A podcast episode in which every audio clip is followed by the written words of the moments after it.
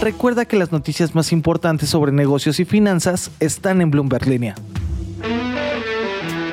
Recibe todos los días nuestro newsletter inscribiéndote en el link en la descripción. Muy buenos días. A Rusia se le cierra el círculo con gobiernos, empresas, industrias y hasta con el vodka. Joe Biden dice que Putin calculó mal, mientras que México opta por mantenerse al margen. ¿De qué estamos hablando? El presidente de Estados Unidos, Joe Biden, ofreció ayer su primer discurso sobre el Estado de la Unión. En medio de presiones por la inflación y algunas dudas de los ciudadanos estadounidenses sobre su gestión, Biden debía iniciar su mensaje hablando de la guerra en Ucrania. Los congresistas, demócratas y republicanos, ondeaban la bandera de ese país. Sobre el presidente de Rusia, él dijo, Vladimir Putin está más aislado del mundo que nunca, una de las frases más poderosas de su discurso. Incluso dijo que cuando los dictadores no pagan el precio por su agresión, causan más caos, hizo énfasis en que Putin calculó mal, pensando que podría hacer al mundo doblegarse ante sus amenazas, pero que se encontró con un muro que nunca imaginó. El presidente así anunció que Estados Unidos cerrará el espacio aéreo a las aerolíneas rusas, aislando aún más a este país y agregando una presión adicional a su economía. Sin embargo, esta medida de los vuelos es más simbólica, porque los cierres del espacio aéreo, que ya han hecho otros países en Europa, son los que realmente han dificultado el acceso de aviones rusos a Estados Unidos y a otros lugares. Biden también dijo que le seguirán dando asistencia directa, militar, económica y humanitaria al pueblo de Ucrania. Vladimir Putin ha estado rechazando cualquier vía diplomática. Bloomberg reporta que de acuerdo con funcionarios militares occidentales, la invasión rusa de Ucrania está entrando en una nueva fase que podría ser más mortífera para los civiles y el propio ejército. Es probable, dice el Instituto de la Guerra, que tiene su sede en Washington, que esta nueva fase se desarrolle durante varios días, una vez que se haga una pausa por parte de Rusia para reagruparse y colocarse nuevamente alrededor de Kiev, la capital ucraniana. En otras noticias. No solo en deportes y eventos de entretenimiento como el fútbol, la Fórmula 1 y el Festival de Cannes en Francia. El efecto dominó incluye a empresas e industrias que también le están cerrando las puertas a Rusia. Hablo de petroleras, tecnológicas y automotrices. Por ejemplo, Apple detuvo las ventas del iPhone y todos sus productos en Rusia. Macs, iPads, AirPods, todo. La compañía publicó que estaba con todas las personas que sufrían como resultado de la violencia. Desde la semana pasada, la empresa de Tim Cook dejó de exportar los productos, pero ahora está suspendiendo las ventas.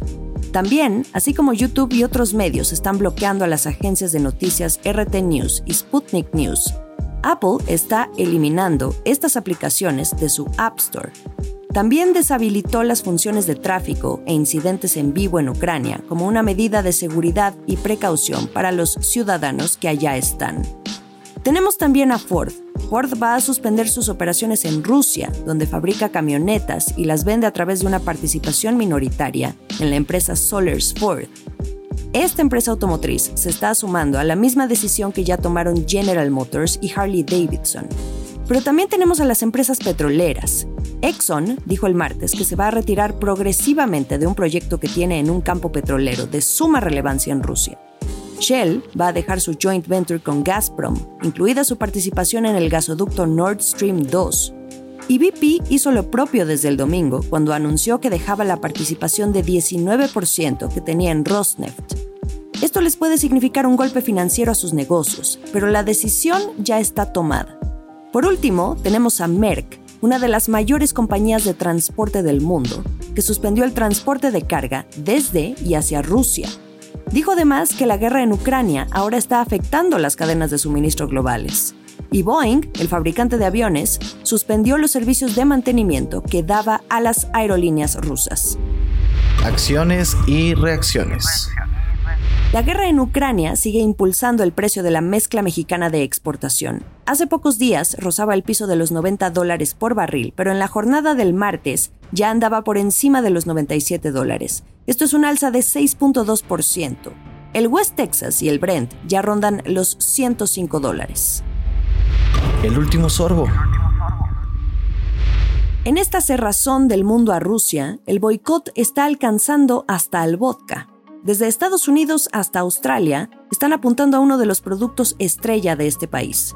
Tres gobernadores estadounidenses ordenaron retirar de las tiendas cualquier bebida o marca fabricada en Rusia. En Nueva Zelanda retiraron de los estantes miles de botellas de vodka, incluidas las marcas Ivanov y Russian Standard. En su lugar colocaron banderas ucranianas.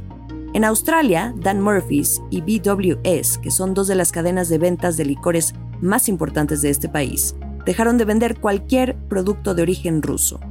Quizá en este caso la medida también es simbólica. Por ejemplo, en el caso de Estados Unidos, el vodka que viene de Rusia representa poco más del 1% del valor total de las importaciones de esta bebida. Lo que se busca es mandar un mensaje de unión y rechazo a las acciones del presidente Putin.